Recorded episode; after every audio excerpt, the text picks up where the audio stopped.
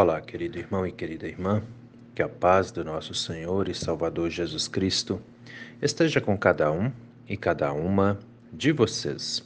Amém? Hoje é sexta-feira, dia 10 de dezembro. Vamos meditar na palavra? As palavras das senhas diárias para hoje trazem do Antigo Testamento o livro do profeta Isaías, capítulo 60, versículo 10, onde Isaías escreve assim as palavras ditas por Deus: Eu estava irado e por isso a castiguei, mas eu a amo e tenho compaixão de você. E do Novo Testamento, as senhas diárias trazem para hoje a carta do apóstolo Paulo aos Colossenses, capítulo 2, versículo 14, onde o apóstolo Paulo escreve assim: Deus anulou a conta da nossa dívida com os seus regulamentos que nós éramos obrigados a obedecer. Ele acabou com essa conta pregando-a na cruz. Querido irmão e querida irmã que me ouve nesse dia, alguma vez na sua vida você já parou para pensar que o tempo todo Deus é bondoso, tem compaixão de nós, mas que também por causa das nossas atitudes ele se ira conosco? Tem muita gente que tem uma visão meio, eu poderia dizer assim, meio equivocada de Deus. Tem gente, por exemplo, que pensa que Deus gosta de nos castigar e que está o tempo todo pronto para castigar seus filhos e suas filhas. Não é bem assim, não. Como tem muita gente que pensa que Deus é muito, muito bonzinho, que a gente pode fazer tudo o que quiser, do jeito que quiser, que ele vai estar o tempo todo passando a mão na nossa cabeça. Também não é assim, né? Ah, o que, que acontece? Quando nós erramos contra Deus, ele nos corrige, né?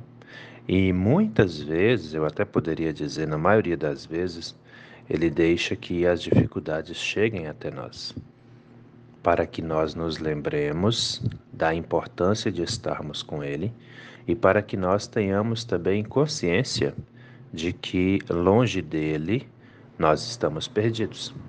Isso acontece muito. Ele faz isso para que realmente nós entendamos, né, que sem a presença dele em nossas vidas as coisas ficam cada vez piores ou mais difíceis. Né? As palavras das senhas diárias para hoje, para muitas pessoas, é um mistério. Muita gente não entende o que está escrito ali, nem na palavra do Antigo, nem na palavra do Novo Testamento. Mas nós conseguimos né, desatar os nós aí para podermos entender o que que o que que Deus quer dizer nessas duas palavras para nós, o seu povo. Então ali, vamos para a Bíblia né? Isaías 60, versículo 10. Deus está falando para a cidade, para a nação de Israel e um pouco mais especificamente a cidade de Jerusalém, a capital, né? O centro, podemos dizer assim, da nação de Israel.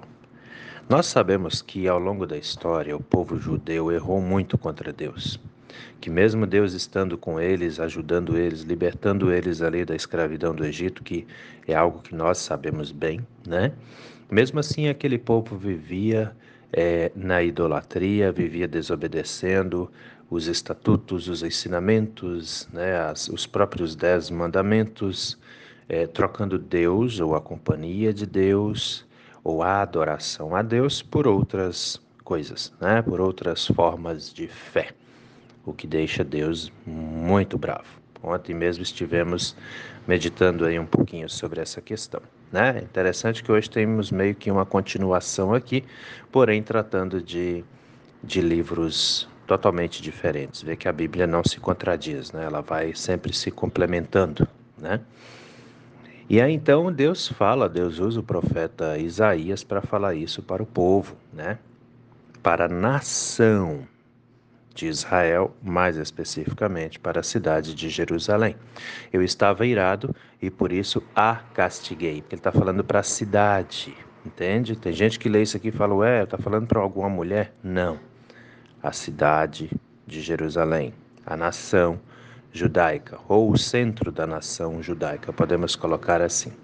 Então Deus diz assim: ó, Eu estava irado e por isso a castiguei, mas eu a amo e tenho compaixão de você. E de fato nós sabemos que, mesmo o povo de Israel tendo pecado tantas e tantas vezes, mesmo aquele povo tendo trocado Deus por outras divindades, por outras é, filosofias ou outras fontes de conhecimento, mesmo, em outras palavras, mesmo Deus sendo colocado de lado, mesmo assim, ele não deixou de amar aquele povo. E trazendo isso para nós hoje, a mesma coisa, não mudou nada. Mesmo nós pecando, mesmo nós cometendo erros aí muitas vezes graves, né? mesmo nós em nossa nessa vida moderna que nós vivemos, deixando de ouvir a palavra de Deus para ouvirmos outras coisas e nos iludindo com outras coisas, mesmo assim ele não deixa de nos amar. É muito importante, queridos, queridas, que nós tenhamos essa compreensão. É muito importante que nós entendamos tudo isso, né? porque é assim de fato que a coisa acontece. Deus nunca vai deixar de nos amar. E aí tem um problema que vai ter gente que vai dizer o seguinte: ué, então eu posso continuar no meu erro porque ele nunca vai deixar de me amar mesmo? Pois é, esse é o erro mais grosseiro de todos, né?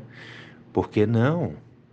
A coisa é diferente. Se eu sei que ele me ama, é aí que eu tenho que fazer todo o meu esforço para amá-lo e para corresponder a esse amor que ele tem por mim. E aí muita gente leva a vida de qualquer jeito, não está nem aí, não tem consideração nenhuma com o sagrado. E esse é o erro. Entendem? E é um erro que devemos evitar. Não pode, está errado, não é por aí a coisa, né? E Deus ele é tão misericordioso, ele tem tanta compaixão, por isso que ele vai dizer ali, ó, eu estava irado e por isso a castiguei, né? Porque como ele foi trocado por outras divindades, Deus respeita, prestem atenção e cuidem com isso. Se a pessoa é crente em Deus, está seguindo a Ele, aí de repente inventa de seguir outras coisas, não pensa você que Deus vai puxar a sua orelha, te pegar pelo pescoço e te obrigar a segui-lo. Ele não faz isso. Já falei sobre isso aqui e também em pregações. Mas Ele te deixa seguir. Ele te deixa né, levar a tua vida do jeito que tu quer. Porém, você não pode esquecer que está se afastando dele. E quando nos afastamos dele, ele deixa de nos proteger. Não é exatamente que ele deixa de nos proteger, não é nem isso. Mas assim, ó, é, ele ele fica no lugar que a gente coloca ele. Se você coloca ele longe de você, ele vai ficar longe de você. Porém, longe de Deus, nós estamos desprotegidos. Entendem? É assim que a coisa acontece. E aí as dificuldades vêm, porque assim como temos o Deus eterno cuidando de nós, tem o diabo, o inimigo aí fazendo o possível para nos destruir. Entendem? Esse que é o detalhe. E muita gente não entende, eu não consigo entender por que, que muita gente não entende isso, né? Mas é assim que a coisa toda funciona, né? E aí vem é, o apóstolo Paulo na carta aos Colossenses e ele vai dizer o seguinte para nós ali, ó, Colossenses 2,14: Deus anulou a conta da nossa dívida com os seus regulamentos que nós éramos obrigados a obedecer. Ele acabou com essa conta pregando-a na cruz. Quando Deus viu que o cumprimento dos dez mandamentos afastava as pessoas dele, por que, que ele viu isso? Porque o pessoal não consegue cumprir. Né? Para para pensar, analise a sua vida aí. Você consegue cumprir os dez mandamentos? Responda para você mesmo. Né? São só dez. Mas é muito complicada a coisa porque você pode ir muito bem em um, mas já vai tropeçar no outro. Não é assim? Observa para você ver se a coisa não é desse jeito, né? Então Deus viu que é, pela nossa própria força, pelo nosso próprio esforço, nós não, nós não conseguiríamos, conseguiríamos pagar essa conta. Não dava, não dava, né? Então o que, que ele faz? Como o apóstolo Paulo explica ali, ele anulou a conta da nossa dívida, a dívida do pecado que nós cometemos todo dia, com os seus regulamentos que nós éramos obrigados a obedecer, são os dez mandamentos, mas que ninguém consegue cumprir todos, né? Então ele viu que não ia dar, ele anulou. E anulou como?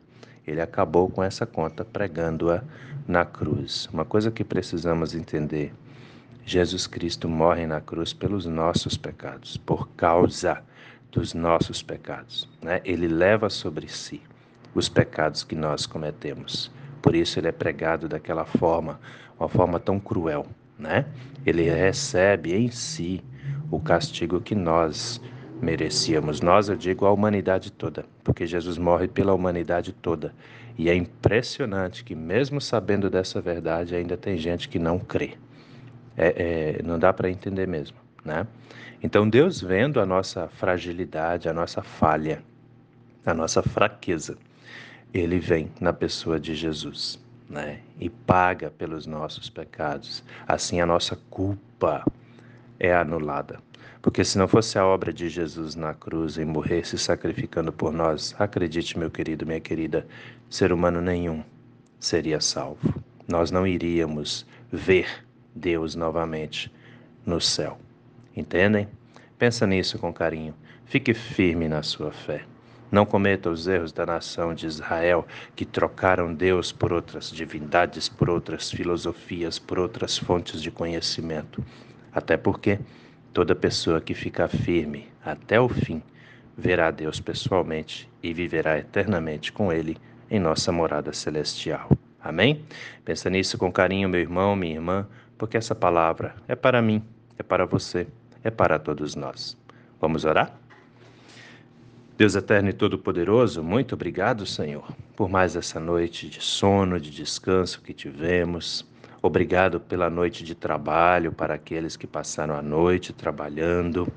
Obrigado, meu Deus, pelo despertar de mais um dia, pois sabemos que em qualquer momento da nossa vida o Senhor está conosco. Por isso te damos graças, por isso te agradecemos. Assim, meu Deus, queremos colocar esse dia nas Suas mãos. Consagramos as nossas vidas ao Senhor e te pedimos, ó Deus, perdão por tantas e tantas vezes que agimos com incredulidade. Perdoe a nossa falha, perdoe o nosso desamor, mas que sejamos cada vez mais filhos e filhas firmes, convictos da Sua presença gloriosa conosco. Abençoe, meu Deus, as pessoas enfermas, abençoe os casais, abençoe os idosos, as crianças, os adolescentes, os jovens, os singulares esteja, meu Deus, com cada um e com cada uma de nós, pois todos e todas nós necessitamos da Sua presença, necessitamos da Sua graça. Fique conosco, Senhor, hoje e a cada instante de nossas vidas. É em nome do nosso Senhor e Salvador Jesus Cristo que te pedimos e desde já também te agradecemos. Amém, Senhor. Antes de dar-lhes a bênção, lembrando que nesse final de semana temos culto, amanhã, sábado, às 19 horas, na comunidade de Bom Jesus, e no domingo, às oito e meia da manhã, temos culto na comunidade da Vila Lenze, que é a sede da nossa paróquia Apóstolo Paulo. E esse culto da Vila Lenze é culto de ação de graças tanto na Bom Jesus, atenção membros da Bom Jesus e pessoas que não são membros também que quiserem nos visitar. Vamos, venham junto, vamos celebrar culto ao Senhor nosso Deus. E na Vila Lenze, vamos ali louvar ao Senhor, dar graças a Deus por tudo que ele tem feito na vida de cada um e cada uma de nós. Amém? Todos estão convidados, as portas da casa do Senhor está aberta para todos e todas nós. Sendo assim, querido irmão, querida irmã, que a bênção do Deus eterno e todo-poderoso, Pai, Filho e Espírito Santo, venha sobre você e permaneça com você hoje e a cada novo dia de sua vida, em nome do nosso Senhor e Salvador Jesus Cristo. Amém. Até a próxima.